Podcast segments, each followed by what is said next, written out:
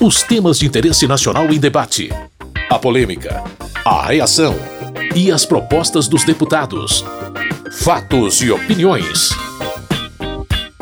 Olá, meu caro ouvinte, você que também escuta ou baixa o programa no seu agregador de podcast de preferência, eu sou Carlos Oliveira. Seja muito bem-vindo a mais um Fatos e Opiniões. Esta semana foi dedicada a votações de vetos do presidente da República a projetos de leis aprovados pelo Congresso Nacional. Como já era previsto, o mais debatido foi o que barrou o orçamento impositivo. Atualmente, as emendas de deputados e senadores já possuem preferência na execução. O que o presidente Bolsonaro vetou foi a possibilidade de as emendas das comissões do Senado e da Câmara também serem impositivas. Alguns congressistas apoiaram o veto enquanto outros pediam a derrubada. Para o deputado Padre João, do PT de Minas Gerais, o orçamento impositivo tem o potencial de corrigir erros dos governos mais recentes. O que nós percebemos desde o golpe, e esse golpe ainda está em curso, nós percebemos um aniquilar do orçamento quando se trata de empoderar e dar condições de dignidade para os pobres, para as mulheres, para a juventude, para os negros, para os indígenas, para os ribeirinhos. Um abandono. Governo Temer e governo Bolsonaro virou as costas para o povo, sobretudo para os mais pobres, deixando morrer a míngua. Adriana Ventura, deputada do Novo de São Paulo, argumenta que sem o veto, o relator concentraria muitos poderes. Deixar 30 bilhões de reais nas mãos de um único parlamentar compromete de uma maneira assustadora a capacidade de gestão do executivo, a capacidade de investimento e a capacidade de cumprir com tudo o que ele já fez de planejamento. Na opinião de Rogério Correia, do PT de Minas Gerais, esse debate é ideal para olhar o orçamento do ano passado também. Se nós verificarmos onde o governo investiu e onde deixou de investir, nós vamos ver a cara do governo Bolsonaro. Onde faltou investimento? Na educação. Lá nós tivemos uma quebra de muitos bilhões de reais que deixaram de ir para estados, municípios e também para as universidades federais. Desde o início do governo, Bolsonaro e o seu ministro Weintraub, o que entrou depois, já fizeram uma verdadeira guerra contra estudantes, contra a educação pública brasileira. E, ao final das contas, o que nós vimos no orçamento é que o setor educacional saiu perdendo. Se fizermos a análise também relativa à saúde pública, nós vamos ver que o Bolsonaro também investiu menos na saúde pública. O senador Espiridião Amin, do Progressistas de Santa Catarina, tem a visão de que o orçamento impositivo não está relacionado ao governo do momento. Não é o Jair Bolsonaro que tem razão, não. Quem tem razão é quem defende o orçamento impositivo democrático, debatido e elaborado pelo Congresso, que quando prescrever uma dotação orçamentária tem que ser respeitado na sua decisão, e não uma delegação, uma delegação a um relator geral, independente do seu mérito pessoal. Esse veto ao orçamento impositivo implicou numa controvérsia entre o governo federal e o Congresso. Houve muita negociação e um acordo foi construído para diminuir o impasse. O presidente da República enviou um projeto de lei para que a metade dos 30 bilhões de reais que seriam aplicados exclusivamente pelos congressistas ficasse a cargo do governo. O acordo foi elogiado por alguns e criticado por outros. O líder do Cidadania e deputado por São Paulo, Arnaldo Jardim, elogiou o entendimento feito. Votaremos para manter o veto num contexto de um acordo construído na casa, no contexto em que se busca harmonia, se preserva a capacidade do executivo ter o seu gerenciamento, ter os seus recursos mas se estabelece também a premissas do orçamento impositivo, emenda constitucional já aprovada por esta casa, pelo Congresso Nacional, sancionada pelo presidente da República. É uma evolução. Kim Kataguiri, do DEM de São Paulo, apoiou o veto ao orçamento impositivo, mas criticou a maneira que o governo conduz o relacionamento com o Congresso. Sou a favor de, da manutenção do veto, porque considero um abuso a concentração de 30 bilhões nas mãos de um deputado. mas também considero abusivo o discurso hipócrita do governo que vem aqui no plenário através do general Ramos conversar com os líderes, fecha acordo, promete emenda e depois vai para o Palácio do Planalto falar que não sabia de nada, que está sofrendo golpe, que está tendo um complô do Congresso Nacional quando o presidente da República. Quando, na verdade, todos os líderes do governo e o então e agora líder do PSL, deputado Eduardo Bolsonaro, estava em plenário na votação da Lei de Diretrizes Orçamentárias. Com esse acordo, o Congresso Nacional decidiu manter o veto do presidente sobre o orçamento impositivo. O assunto ainda não terminou, porque os senadores e deputados ainda vão votar o projeto que prevê a divisão da responsabilidade de aplicação orçamentária entre congressistas e governo. A proposta deve ser votada na semana que vem. Fatos e opiniões. Outro veto muito polemizado foi o que proibia a participação de universidades privadas na revalidação de diplomas de médicos formados no exterior. Para quem defendia o veto, a medida evitaria a entrada no mercado brasileiro de médicos com má formação. Os contrários diziam que se houvesse mais instituições habilitadas para revalidar os diplomas, as pessoas mais pobres teriam mais acesso a médicos. Irã Gonçalves, do PP de Roraima, defendeu o Revalida apenas em universidades públicas. Para garantir um certame sério, qualificado, para que nós possamos acabar com esse negócio de ter universidade nas nossas fronteiras aí, formando médico sem a menor qualidade. E quem é o mais bonito, presidente, são os mais pobres desse país. Porque os mais ricos cuidam no Einstein, no Sírio Libanês, nos Estados Unidos, mas os pobres terminam sendo tratados por esses médicos mal formados no exterior. Jaqueline Cassol, do PP de Rondônia, explicou que as universidades particulares seriam apenas um meio para dar mais agilidade à revalidação dos diplomas. O governo é o gestor e fiscal. O Revalida é o exame nacional com modelo único. Vai ser acompanhado pelo Conselho Federal de Medicina. Não existe revalida light. Não existe flexibilização da prova. Existe sim oportunidade para homens e mulheres que não tiveram dinheiro, 8 mil reais no mínimo, para pagar uma faculdade de medicina no Brasil e foram para nossas fronteiras.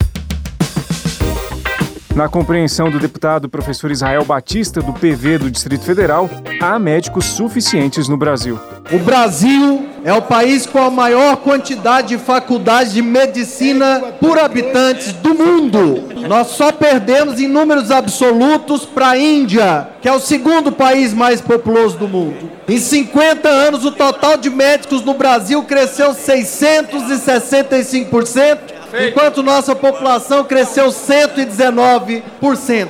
O que falta é a interiorização da medicina, já que a OMS indica um médico para cada mil habitantes. Joênia Wapichana, da Rede de Roraima, acredita que com a ampliação do Revalida, mais médicos devem ir ao interior do Brasil. Nós precisamos avançar no reconhecimento de quem fez curso superior e está tentando trabalhar. No Brasil está faltando médico, médico nas regiões mais longínquas possíveis, médico nas áreas rurais, nas comunidades indígenas, nas comunidades quilombola. E nós precisamos dar oportunidade a esses profissionais exercerem a profissão. Por isso a rede orienta não. O deputado de Roraima, Jonathan de Jesus, e líder do Republicanos, garantiu que, mesmo com o veto, não vão faltar exames de revalidação. O presidente Bolsonaro manteve o revalida. Ele vai acontecer duas vezes ao ano. Isso é uma falácia dizer que não vai ter revalida. Ele vai acontecer nas universidades particulares. Nós só não queremos que ela aconteça nas universidades particulares.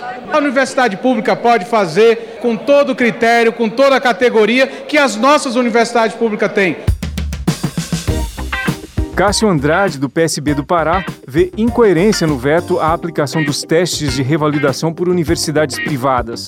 Vi muitos colegas aqui alegarem que há um mercantilismo dentro das universidades particulares. Vi outros colegas alegarem que tem médicos sobrando nesse país e não parece a realidade que eu vejo. Lá no meu estado do Pará, para você ter um médico numa cidade do interior é a coisa mais difícil do mundo. Você tratar as universidades particulares como se fossem algo ruim ou negativo ou que vão vender o Revalida é algo inaceitável. O Brasil, o atual governo e até a classe política tem aplaudido a iniciativa privada. Dizendo que a iniciativa privada é o motor do avanço da economia do nosso país. E ao mesmo tempo, na contramão disso, querem alegar que é perigoso colocar o Revalida nas mãos das faculdades privadas.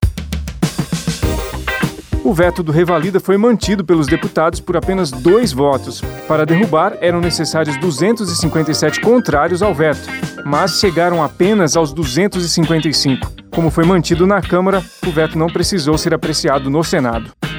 Fatos e opiniões. Além dos assuntos da pauta de votações, muitos tópicos da política nacional foram tema dos discursos dos parlamentares. O motim da Polícia Militar no Ceará é um exemplo. A ação teve apoiadores e críticos no plenário da Câmara. O deputado Paulo Teixeira, do PT de São Paulo, acha que a paralisação dos policiais no Ceará é resultado da política do presidente Bolsonaro. Ele está isolado e propõe uma escalada autoritária ao tentar desestabilizar os governos estaduais, como aconteceu no Ceará, que eles se aliaram aos amotinados e que abandonaram o povo cearense à sua própria sorte, aumentando o nível de homicídios naquele estado. Capitão Wagner, do PROS do Ceará, comparou esta greve com outras já ocorridas no estado. Eu queria usar a referência do Estado do Ceará. Em 2011, o Estado do Ceará teve uma greve de policiais militares e a então presidente Dilma mandou 100 policiais da Força Nacional para ajudar o Estado do Ceará. Agora, em 2020, o governo Bolsonaro não só decretou a GLO, como mandou 2.500 homens para ajudar na manutenção da ordem e da disciplina no Estado de Ceará. Mandou seu ministro da Justiça e Segurança Pública, mandou o ministro da Defesa, o advogado-geral da União e o deputado Orlando Silva, do PCdoB de São Paulo, disse que o governo federal não agiu como deveria no enfrentamento ao motim dos policiais. Me causou espécie a leniência do governo federal com a crise grave que envolvia a Polícia Militar do Ceará. A crise foi prolongada pela omissão de Jair Bolsonaro, que ameaçou encerrar GLO antes de ter encerrado a crise. E causou mais espécie ainda o comandante da Força Nacional de Segurança Pública chamar de gigantes os policiais amotinados. Carla Zambelli, do PSL de São Paulo, rebateu as críticas. Mas quando uma pessoa defende publicamente um assassino em série e quer matar policiais com uma retroescavadeira, já não se faz mais necessário nenhum comentário, porque já dá para perceber que essa pessoa tem algum tipo de problema psicológico ou psiquiátrico. A paralisação dos policiais militares do Ceará durou 13 dias e foi encerrada na última segunda-feira. Fatos e opiniões. Outra polêmica que tomou conta do plenário foi a denúncia da jornalista do Estadão, Vera Magalhães, de que o presidente Bolsonaro estaria apoiando uma manifestação popular contra o Congresso Nacional e o Supremo Tribunal Federal.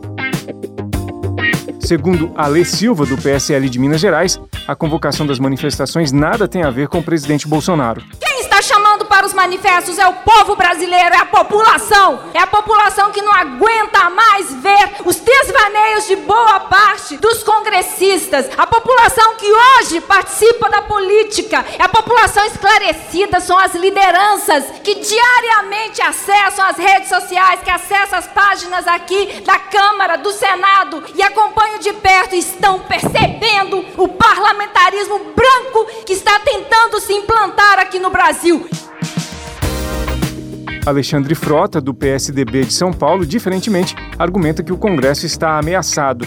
Jair Bolsonaro está praticando o que ele antes condenava: um populismo agressivo, tendencioso, jogando para as massas radicais bolsonaristas. Uma estratégia que parece ser em favor do povo brasileiro, mas não é. Ele quer encontrar um culpado, um inimigo e quer eleger a Câmara e o Senado sem contar com o STF. E não aceitaremos isso, não podemos aceitar. De forma contrária, a deputada Bia Kisses, do PSL do Distrito Federal, não vê ameaça alguma. Como por exemplo dizer que esse Congresso não vai se dobrar ao presidente Bolsonaro. O primeiro presidente que não compra congressista, o primeiro presidente que não vem fazer mensalão. Nós estamos aqui para honrar o Congresso, estamos aqui para honrar a dignidade de cada parlamentar. Quem não quiser ser honrado, problema dele que fique do lado de lá. Agora aqui nós respeitamos a democracia e dia 15 é povo na rua, porque quem tem medo de povo na rua é porque está escondendo alguma coisa. Alencar Santana Braga, do PT de São Paulo, também falou sobre esse assunto no plenário. O Bolsonaro sabe, além da oposição, dos partidos de esquerda, ele também sabe, e seus deputados de apoio, que apoiam ele, que votam com ele nessa casa, também sabem que ele é incompetente, que não tem condições de dirigir o país, de resolver a crise econômica, o desemprego, de ter uma política educacional clara e que melhore a educação no país. É um desastre e ele sabe isso. E é por isso que ele atenta contra a democracia.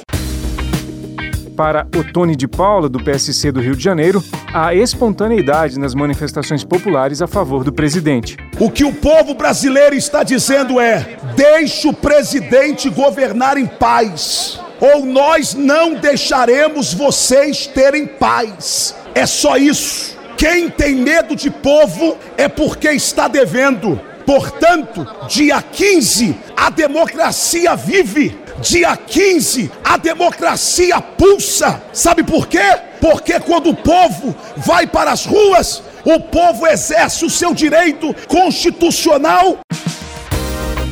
A líder do PCdoB e deputada pelo Acre, Perpétua Almeida, tem outra opinião sobre esse tema.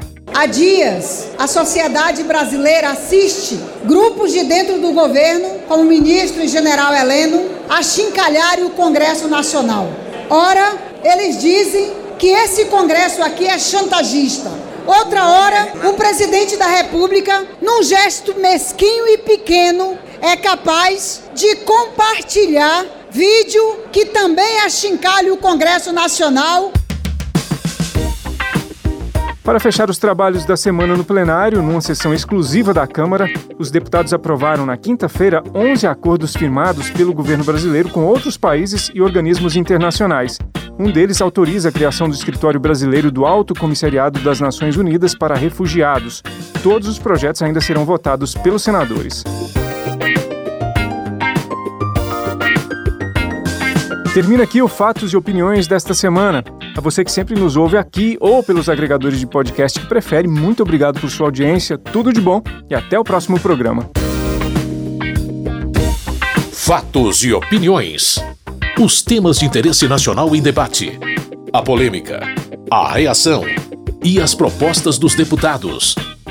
Produção e apresentação: Carlos Oliveira.